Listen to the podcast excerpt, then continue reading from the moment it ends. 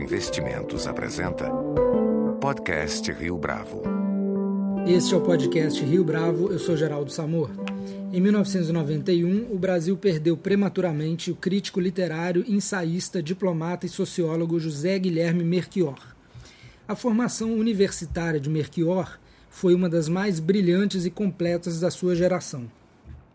Licenciado em Filosofia, bacharel em Direito, graduado do curso de preparação à carreira diplomática do Itamaraty, aluno titular do Seminário de Antropologia do Collège de France, doutor em Letras pela Universidade de Paris, PhD em Sociologia pela London School of Economics and Political Science e pelo curso de Altos Estudos do Instituto Rio Branco. Merkel foi um pensador e polemista que se definia politicamente como um liberal social comprou briga com marxistas e liberais, criticou a psicanálise, os modismos culturais e os costumes da intelectualidade brasileira. Como diplomata, serviu em Berlim, Londres, Paris e Montevidéu. Foi embaixador no México e representante permanente do Brasil junto à Unesco. Para falar sobre o legado intelectual de José Guilherme Merchior, nós vamos conversar hoje com João César de Castro Rocha, professor de literatura comparada da Universidade do Estado do Rio de Janeiro e organizador da Biblioteca José Guilherme Merchior, da editora E Realizações. João César fez a sua pós-graduação no Brasil, Estados Unidos e Alemanha, é autor de seis livros de crítica literária e é editor de outros 20, entre os quais a coleção Contos de Machado de Assis, são seis volumes pela editora Record, The Author as Plagiarist, The Case of Machado de Assis, da Universidade de Massachusetts, Dartmouth, e Nenhum Brasil Existe, pequena enciclopédia, da Top Books, uh, em 2003. João César, um prazer tê-lo conosco para falar desse personagem tão intrigante e quanto pouco conhecido, acredito que é o Merchior. Se o Merchior tivesse vivo na arena do debate intelectual no Brasil de hoje, com quem você acha que ele estaria se digladiando? Com quem você acha que ele gostaria de debater? Boa tarde, Geraldo. Eu inicialmente agradeço pela oportunidade de dialogar sobre uma das inteligências mais extraordinárias que a cultura brasileira teve. No dizer do crítico e ensaísta Eduardo Portela, o José Guilherme Merchior foi uma fascinante máquina de pensar. Se nós adaptássemos para o vocabulário contemporâneo, sobretudo o vocabulário dos jovens, nós poderíamos dizer que o Merchior foi certamente o mais poderoso software da cultura brasileira pela sua impressionante capacidade de processamento de informações e de dados e, sobretudo, pela sua incomum capacidade de produzir sínteses críticas e panorâmicas, não apenas da cultura brasileira, mas do conjunto da tradição ocidental nas mais diversas áreas. Eu diria que hoje em dia o Merchior polemizaria, sobretudo, com a ausência de polêmicas importantes no cenário cultural brasileiro. Para que se entenda a exata dimensão da figura do Merchior, é preciso lembrar que quando ele principia a aparecer na cena cultural brasileira é nos anos 60. É literalmente no ano de 1960, 1961, quando ele, muito jovem, colabora para o lendário suplemento dominical do Jornal do Brasil. Ora, esse é um dos momentos mais intensos da vida cultural e política brasileira, cujo término abrupto é o golpe militar de 1964. Posteriormente, nos anos 80, quando o Merchior tem algumas de suas polêmicas mais célebres e mais ruidosas, é um instante da redemocratização, é um instante da abertura, é um instante de grande efervescência de ideias. Portanto, o Merchior surge, prospera e se torna um dos mais importantes intelectuais do século XX, e perceba, Geraldo, que eu não digo intelectuais brasileiros, um dos mais importantes intelectuais do século XX, num instante em que a cultura é, sobretudo, um sistema interno de polêmicas e de emulações. O Merchior, em 2013, polemizaria com a ausência sistemática de polêmicas de fôlego na atual cultura brasileira. Com a pobreza do debate no Brasil? Eu não diria a pobreza do debate, eu diria talvez o excesso de trincheiras que se criam hoje no Brasil. Em termos de história intelectual, em termos de vida intelectual, quem cava trincheiras termina usando viseiras. Ou seja, um intelectual que assume apenas um lado, um intelectual que assume um partido específico, termina sendo um intelectual que reduz o seu horizonte de preocupações e o seu horizonte de leituras. A grande lição do José Guilherme Merchior é que o Merchior leu de A a Z, a Z, ele debateu de alfa a ômega. O intelectual era o José Guilherme Merchior era um intelectual de uma curiosidade inesgotável, uma capacidade onívora de leitura e, sobretudo, uma grande honestidade intelectual, mesmo em relação aos pressupostos dos quais ele discordava. Agora, você diria que ele foi mesmo um dos maiores pensadores do liberalismo no Brasil? Sem dúvida nenhuma, mas não no Brasil, no uhum. mundo. Uhum. Essa há uma dimensão da obra do José Guilherme Merchior que no Brasil é praticamente ignorada. Um dos nossos propósitos ao reeditar as obras completas do Merchior, mas falaremos disso com mais calma posteriormente, um dos nossos propósitos é precisamente permitir a reavaliação da estatura intelectual do Merchior, mas não por nenhuma espécie de provincianismo tipicamente latino-americano, de dizer, eis, veja, Merchior teve livros publicados em inglês e em francês. Não, não é isto.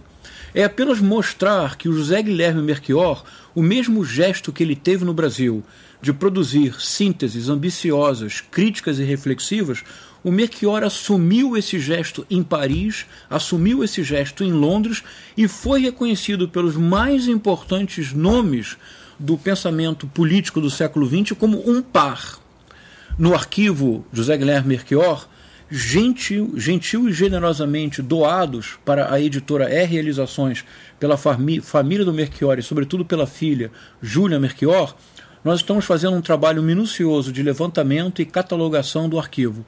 Há cartas expressivas de Claude Lévi-Strauss, de Ernest Gellner, de Raymond Aron, de Norberto Bobbio, e uma vez mais, não se trata de dizer com um claro sentimento de a inferioridade cultural. Veja que Merchior recebeu cartas de Levi-Strauss. Não é este, não é esta a questão. A questão é que as cartas revelam uma interlocução entre pares, um reconhecimento da capacidade única do Merchior de dominar uma tradição, a tradição da filosofia política do Ocidente, e de produzir uma síntese original, ou seja, o Merchior foi na Europa o que os europeus são no Brasil. Ele ofereceu para os europeus a síntese do pensamento do liberalismo ocidental. Neste sentido, o Merchior, que infelizmente nos deixou muito jovem, aos 49 anos de idade, no momento em que o Merchior é, é, falece devido à sua doença, neste momento é o auge da presença do Merchior na discussão internacional. Podemos falar disso um pouco mais agora, adiante. Agora, João, o que, que é essa síntese do liberalismo é, que ele produziu? Ah, essa é uma pergunta muito importante. O Merchior produziu quase que simultaneamente duas grandes sínteses. E lembremos de algo muito importante, Geraldo. O Merchior morre no princípio de 1991. Em 1989 aconteceu um evento, como dizem os historiadores, epocal não um evento qualquer, mas um evento que marca uma fronteira entre duas épocas. É óbvio que eu me refiro à queda do Muro de Berlim. O intelectual que então escreveu um artigo e se tornou conhecido no mundo inteiro foi o Francis Fukuyama. O fim da história. O fim da história. O Merchior produziu textos de qualidade infinitamente superior, muito mais eruditos, muito mais bem pensados do que um pequeno ensaio do Fukuyama, publicado inicialmente numa revista conservadora uh, norte-americana e que depois redundou num livro. Certamente, se não tivesse ocorrido com Merchior a sua prematura morte, o Merchior teria se tornado um dos grandes interlocutores mundiais sobre a questão do liberalismo. E eu acho que nós podemos dizer, sem nenhuma espécie de ufanismo nacionalista tolo, que o mundo seria muito melhor se o pensador do liberalismo fosse José Guilherme Merchior e não Francis Fukuyama. Mas quando a gente fala de síntese do liberalismo, nós estamos falando de uma defesa do liberalismo? Ah, isso é muito importante. Defesa se você utilizar no sentido clássico da apologia. Sim. Ou seja, uma suspensão das acusações feitas em relação a uma pessoa. O Merchior, no livro que é o seu livro uh, publicado postumamente, inclusive, Liberalism Old and New, posteriormente publicado, em, traduzido para o português, ele realiza uma síntese da história do liberalismo, reconhecendo os diversos matizes do liberalismo, ou seja, o liberalismo não é apenas um, há versões diferentes de compreensão do liberalismo, o que, por exemplo, é muito claro, inclusive no Brasil. no século XIX brasileiro, havia pelo menos duas correntes de pensamento liberal. Uma delas aceitava o paradoxo de uma sociedade fundada na escravidão e, no entanto, lastreada no liberalismo, mas havia um liberalismo radical que precisamente tocava o dedo na ferida e dizia: como podemos ser liberais se convivemos com a escravidão? O Merquior realiza a síntese da ideia do liberalismo na tradição da cultura ocidental, especialmente na filosofia política, e propõe um liberalismo que em nenhuma circunstância se reduz à sua dimensão econômica. Para o Merquior, nós poderíamos dizer, o liberalismo é uma visão do mundo que implica uma dimensão econômica que privilegia o mercado como um conjunto de forças em interação contínua mas que ao mesmo tempo não privilegie em nenhuma circunstância o mito ou a falácia, falácia de um mercado autorregulador. Nós sabemos que em todos os lugares do mundo, se o mercado for deixado sem nenhuma espécie de regulação, o que vai ocorrer é algo semelhante à crise de 2008, 2009. O Merkel jamais pensou nessa espécie de liberalismo uh, laissez-faire, em nenhuma circunstância. Mas para o Merchior, o liberalismo era também uma concepção do homem, que tinha como eixo central a liberdade, a liberdade de pensar, a liberdade de mudar de opinião, a liberdade de hoje ser algo e amanhã ser o oposto, desde que uma argumentação racional fundamentasse a transformação. Foi ele que cunhou o termo é, liberal social ou esse termo já existia antes? Esse termo do social liberalismo, a ideia é anterior, mas o, o José Guilherme Merchior, e essa é uma pergunta muito importante, Geraldo, mas pouco compreendida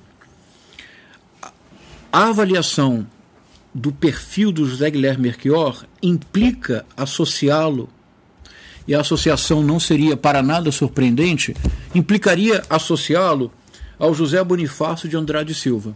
Eu explico. Se o Merchior principia sua carreira como um precoce e brilhante crítico literário, que muito em breve se revela um surpreendentemente bem informado e erudito crítico das ideias e da tradição ocidental, e depois um muito bem informado filósofo político e pensador das mais importantes manifestações artísticas contemporâneas, com o passar do tempo e, sobretudo, a partir de sua adesão intelectual ao liberalismo como visão do mundo, o Merchior deve ser compreendido como um intelectual na estirpe da velha tradição platônica que remonta à chamada Síndrome de Siracusa, ou seja, do intelectual que tem um projeto político não de caráter pessoal, é muito importante distinguir. Nem partidário. Nem partidário, mas um projeto de país, um projeto de nação. Neste sentido, o melhor paralelo para o José Guilherme Merchior é, proponho, José Bonifácio de Andrade Silva e os seus projetos para o Brasil. O Merchior tinha projetos para o Brasil, mas o Merchior era mais ambicioso ainda. O Merchior também tinha projetos para o mundo. João, é, o Merchior trabalhou ao lado do Roberto Campos no governo Collor é, como um dos principais ideólogos, assessorando o então presidente. Ele, inclusive, colaborou na redação do discurso de posse do Collor e escreveu as linhas gerais do que seria o, o social-liberalismo. Antes disso, ele tinha participado de um governo militar, o governo Figueiredo, que já era a fase de abertura mas ainda assim um governo militar. A imagem dele não ficou associada a um homem do regime? Ficou sim, Geraldo. E essa pergunta é muito importante, é difícil, é delicada, mas ela precisa, precisa ser enfrentada de maneira absolutamente honesta. Ficou.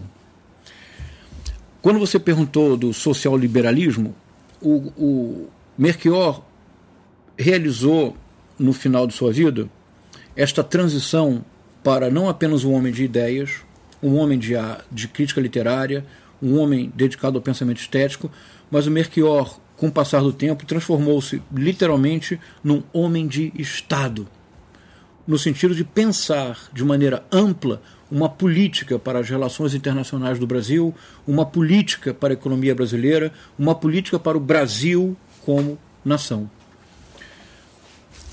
E, de fato, o Merkel ficou muito marcado por esta posição e por certas polêmicas.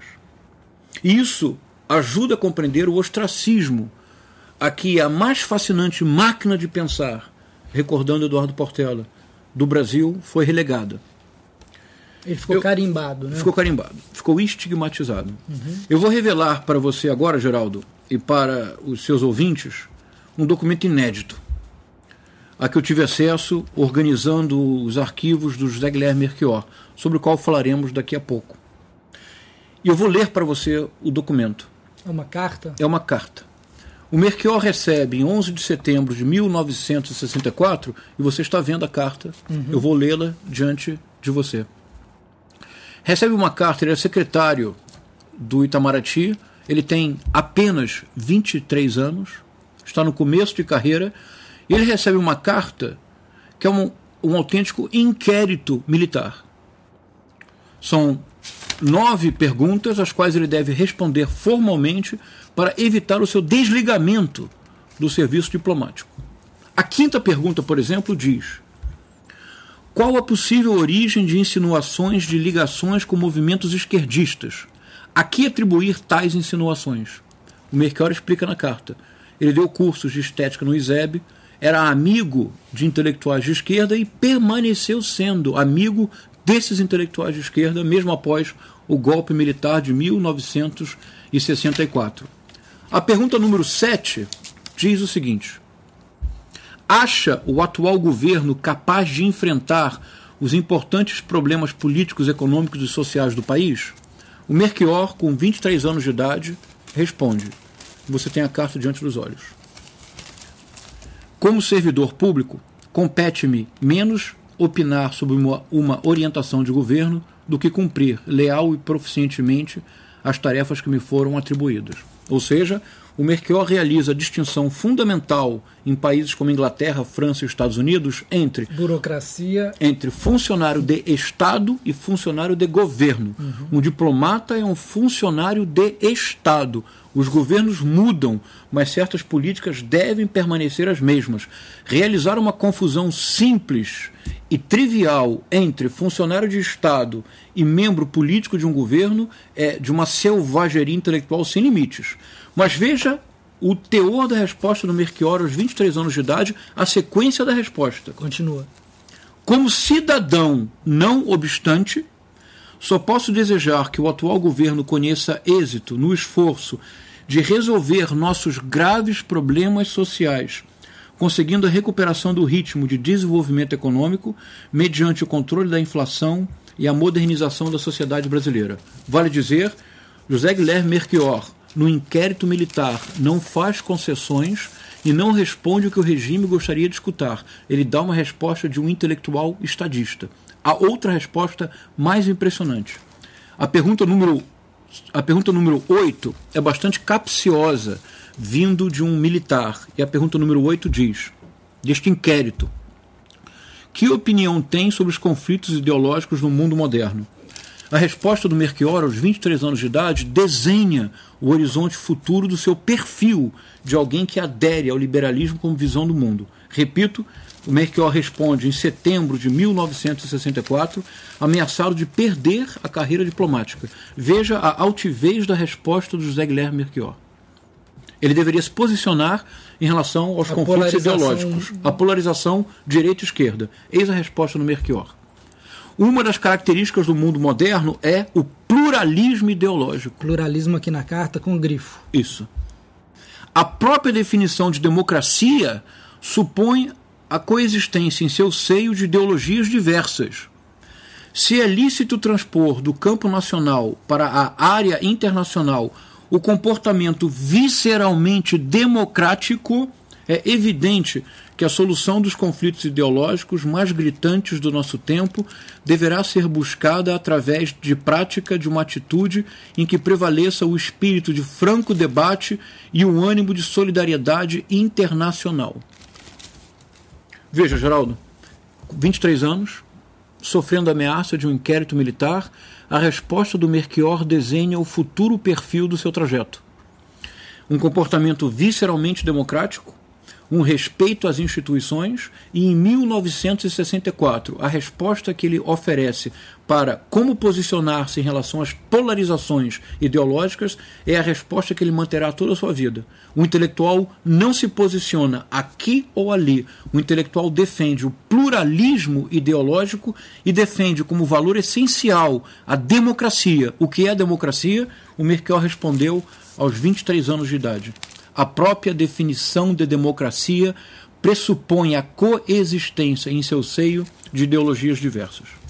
João, numa entrevista excelente ao Marcos Sá Correia, que só um repórter do calibre do Marcos saberia fazer, aliás, o Merchior disse o seguinte: é, o AI-5 intelectual nunca foi revogado, é a classe se organizando em corporação. É típica a maneira como se reage no país à polêmica. Quando um intelectual no Brasil se sente incomodado por um crítico, ele não contra-ataca as ideias do crítico, ataca o próprio crítico. Isso é bem atual, né? É bastante atual. Mas é preciso compreender com profundidade o que o Merchior está dizendo, que é muito interessante a perspectiva do Merchior.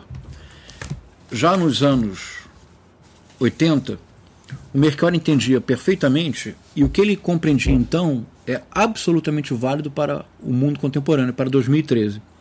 Ele se definiu numa famosa entrevista ao Caio Túlio Costa, também excelente jornalista, ele se definiu como um anarquista cultural. E ninguém entendeu o que ele queria dizer com isso. Ora, um defensor do liberalismo, um anarquista cultural, no senso comum pareceria uma contradição em termos. E não. O que dizia o Merchior e aqui, o Merchior de 1986, é o ano da entrevista ao Caio Túlio Costa, dá as mãos ao jovem Merchior de 23 anos em 1964. Dizia o Merchior que ele era um anarquista cultural porque o mundo moderno não mais supunha valores homogêneos, estáveis e sempre idênticos a si mesmos. Pelo contrário, ele dizia: o mundo moderno é um mundo fragmentado, onde o que predomina é o pluralismo ideológico e estético. Sou anarquista cultural, então, porque sou liberal. As, não há contradição. Uma escolha justifica outra. Neste caso, você só é capaz de ofender a uma pessoa em lugar de discutir ideias se você estiver convencido de que você possui absolutamente a razão. E você somente pode ter esse sentimento se a razão é una, estável e sempre idêntica a si mesma. Em outras palavras, a figura do Merchior como anarquista cultural é o que importa recuperar hoje em dia. João, você falou aí de como a família do Merchior, a filha dele, Júlia Merchior, é, doou generosamente os arquivos dele para a editora E Realizações, que está ah, republicando a obra dele, que estava fora do prelo, né? Uh, como é que está sendo o seu trabalho de organizar a biblioteca José Guilherme Merchior? Como é a seleção de textos? Quantos volumes serão? Quantos já saíram? Olha, em primeiro lugar, o editor da E Realizações, o Edson Manuel de Oliveira Filho e eu, como o organizador da biblioteca, José Guilherme Merchior, somos muito agradecidos à família do Merchior e ao editor, o primeiro editor do Merchior no Brasil, não o primeiro editor, mas o quem detinha os direitos da, das obras do Merchior, o José Mário Pereira, da Top Books. Ambos, a família e o José Mário, têm sido muito generosos conosco, têm ajudado de todas as formas, porque o nosso objetivo é comum, o nosso objetivo é recolocar as ideias do José Guilherme Merchior em circulação no debate contemporâneo. A Júlia Merchior doou para a editora E Realizações 18 caixas com milhares de documentos, toda a vida intelectual do Merchior e a sua vida profissional. Eu sou historiador de formação, embora tenha me dedicado à literatura e ao ensaísmo, mas sou historiador de formação e iniciei meu trabalhando como historiador na Fundação Getúlio Vargas fazendo o mesmo, ou seja, montando arquivos. Uhum. E eu estou montando agora o arquivo do José Guilherme Merchior. E é uma alegria, uma surpresa constantes. A qualidade da interlocução do José Guilherme Merchior com os maiores pensadores do século XX é muito impressionante. E repito, Geraldo, não é nenhuma espécie de provincianismo às avessas. É apenas reconhecer a potência do Merchior e reconhecer que o Merchior fez para os europeus o que os europeus sempre fizeram para nós. Os europeus vinham, o melhor exemplo é Otto Maria Carpo, e nos ofereciam sínteses panorâmicas de tudo que não conhecíamos. o Melchior foi para a Europa e se transformou, por assim dizer, num carpou dos europeus. O Melchior ofereceu para os europeus sínteses do marxismo ocidental, sínteses do liberalismo, síntese crítica da obra do Michel Foucault. Então, esse gesto do Melchior é é um gesto fundamental e que precisa ser recuperado. A Biblioteca José Guilherme Melchior editará todas as obras do Melchior. Que são quantos livros? 20 livros. Uhum editará inéditos do Melchior, que serão organizados pelo José Mário Pereira, inéditos em livro, e que são textos publicados no exterior ou textos publicados em jornal, que devido à morte precoce do Melchior não chegaram a ser publicados em livro, e nós estamos encontrando textos inéditos do Melchior em qualquer língua, jamais publicados. Encontramos uma introdução ao pensamento estruturalista de Lévi-Strauss em quatro partes, datiloscritos em francês, que são inéditos. Encontramos um longo ensaio sobre Nelson Rodrigues, inédito. Encontramos textos que são projetos do Melchior, não concluídos, mas muito adiantados, sobre o processo político brasileiro, sobre a ideia de democracia. O Melchior pretendia fazer com o conceito de democracia o mesmo que ele havia feito com o conceito e com as práticas do liberalismo. Ou seja, os arquivos do Melchior possuem literalmente um tesouro de informações e nós estamos agora planejando um último volume da biblioteca José Guilherme Melchior, no qual eu realizarei uma análise inspirada no Melchior, sintética, crítica e panorâmica da própria obra do Melchior, e uma parte considerável do livro será constituído pelos documentos, cartas de Lévi-Strauss, cartas de Raymond Aron, cartas de Ernest Gellner, cartas e correspondências com intelectuais de todo o mundo. João, quantos volumes eh, já estão à disposição do público? Três volumes. Uhum. Publicamos em primeiro lugar Verso e Universo em Drummond, que foi sua tese de doutorado defendida na Sorbonne, que é uma análise brilhante da poesia do Carlos Drummond de Andrade. Aliás, a correspondência do Carlos Drummond de Andrade com Melchior principia em 1963, quando Melchior tem 22 anos, e segue durante toda a vida. Nós temos preciosas cartas do Drummond para o Melchior e do Melchior para o Drummond que publicaremos. E os outros dois volumes que já saíram? Saiu a Estética de Lévi-Strauss, uhum. que o Melchior inicialmente apresentou oralmente em francês no seminário de antropologia do Claude Lévi-Strauss na França. Descobrimos uma correspondência inédita, desconhecida, muito surpreendente. O Lévi-Strauss tinha pelo Melchior imensa consideração. Depois que o Melchior publica na França o livro L'Esthétique de Lévi-Strauss, recebe uma carta do Lévi-Strauss em que Levi-Strauss diz simplesmente o seguinte, e a revista Veja publicou, porque nós facilitamos a revista Veja esta carta. O Levi-Strauss diz mais ou menos assim: Se é verdade, como se diz, que o gênio do nada faz um tudo, diz o Melchior, Monsieur vous avez des génies. O senhor possui, o senhor possui o gênio. Porque o Melchior teria feito da estética, que é uma preocupação esparsa na obra do Levi-Strauss, um tudo, um livro. Então, a, a, nossa intenção, além disto, é, em cada volume da biblioteca José Guilherme Melchior, a partir do terceiro volume publicado, A Razão do Poema, é publicar documentos, cartas, manuscritos relativos ao livro editado. Desta maneira, nós teremos, creio, um trabalho de edição que é inédito no Brasil. Para cada novo volume reeditado do Melchior, nós publicaremos imagens de resenhas da época, de cartas atinentes ao livro, de documentação de editoras estrangeiras e brasileiras sobre aquele livro publicado. A nossa intenção é que se reconheça de maneira definitiva a estatura intelectual incomum do Melchior, não apenas no Brasil, em qualquer latitude.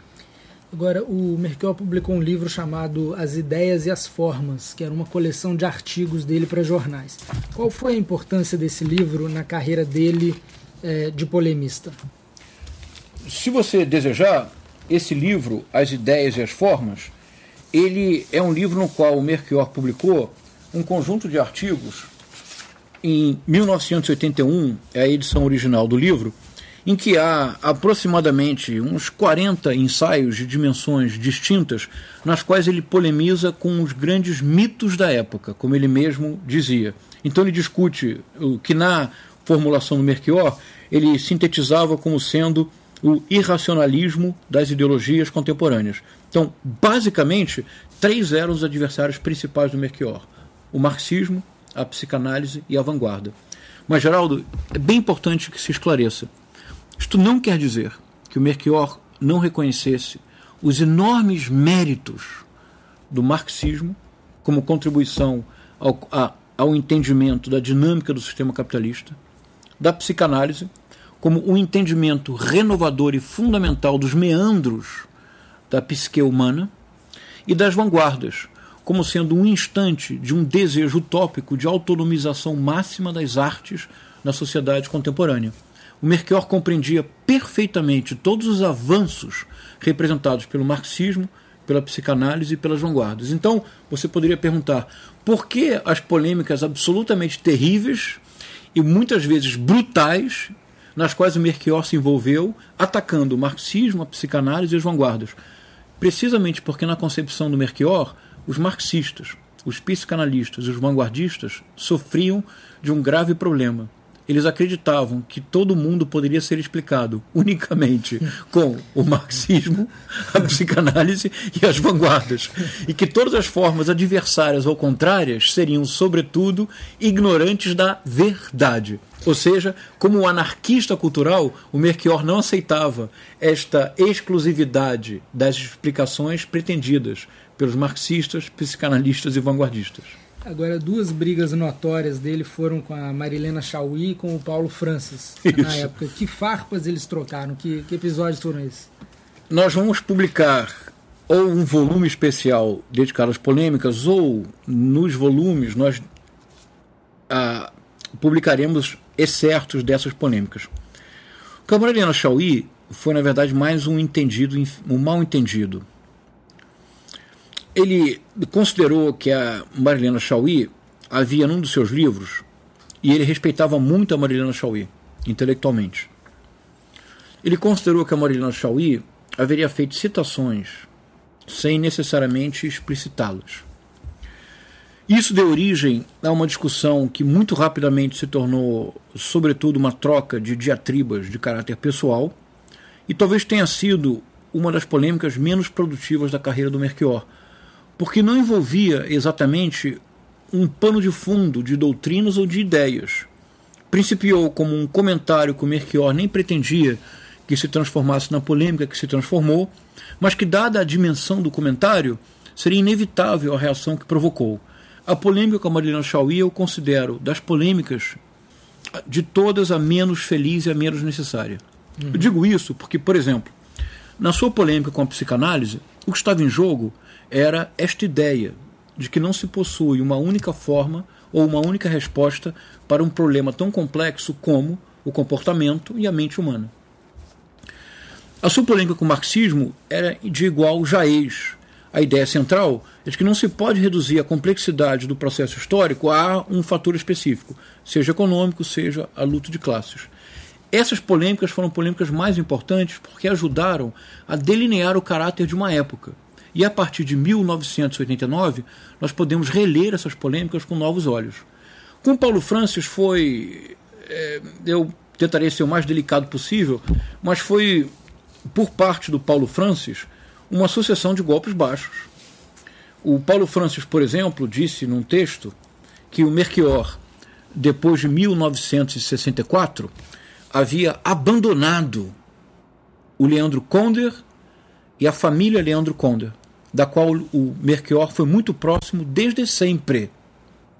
O Melchior e o Leandro Conder deram curso juntos no ISEB sobre Lukács, foram os introdutores da, da, do pensamento lukácsiano no Brasil. O Melchior manteve sempre com Leandro, com Leandro Conder uma amizade absolutamente ah, indestrutível e que nunca ficou ao sabor das ideologias.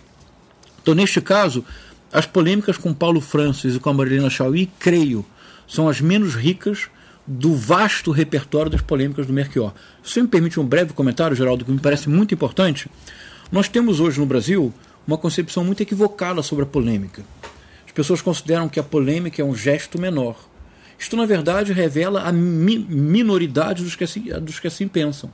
A polêmica, como gênero discursivo, remonta à primeira disputa importante da cultura ocidental, que é a disputa entre os sofistas, Sócrates, Platão e Aristóteles. A filosofia ocidental nasce de uma polêmica propriamente discursiva. Sócrates, Platão e Aristóteles se afirmam pela recusa, de um lado, da retórica com fins puramente políticos, de outro lado, da utilização sofística da linguagem. A polêmica é um gênero decisivo da cultura ocidental. Se nós pensássemos de maneira limitada no universo da língua portuguesa, ora, o século XIX e o início do século XX da cultura de língua portuguesa é fundamentalmente marcado por polêmicas funda fundamentalmente marcado por polêmicas cruciais. Nós tivemos um autor como Carlos de Laet, que era sobretudo polemista, Tivemos um crítico literário, Agripino Grieco, que se destacava sobretudo pela sua verve polêmica. Portanto, quando nós falamos das polêmicas do Merchior, nós precisamos inserir estas polêmicas nesse diapasão mais amplo, em que a polêmica é constitutiva do próprio pensamento ocidental. Neste sentido, é que eu consideraria que as polêmicas com a Marilena Chauí e com Paulo Francis são menos felizes, porque foram menos de ideias e muito mais pessoais. Bom, a biblioteca José Guilherme Merchior já está à, à venda nas melhores livrarias, como se costumava dizer. Uh, os três volumes que já saíram e os próximos volumes ao longo de 2014. Em 2014 nós publicaremos de seis a sete volumes e principiaremos publicando todos os volumes dedicados à crítica literária, à estética e à história das ideias. O próximo volume a sair será de Anchieta a Euclides e contará com o prefácio do José Luiz Passos, que recentemente ganhou o prêmio Portugal Telecom. Estamos muito felizes porque isso cumpre o nosso principal objetivo. Não apenas republicar as obras do Merchior, mas fazê-lo inserindo o Merchior no pensamento contemporâneo. Contar com o prefácio do José Luiz Passos, portanto, será uma grande alegria para todos nós. João César de Castro Rocha, muito obrigado pela sua participação. Com edição de Flávio Duarte, esse foi mais um podcast Rio Bravo. Você pode comentar essa entrevista no SoundCloud, no iTunes ou no Facebook da Rio Bravo. Muito obrigado, Geraldo. Obrigado.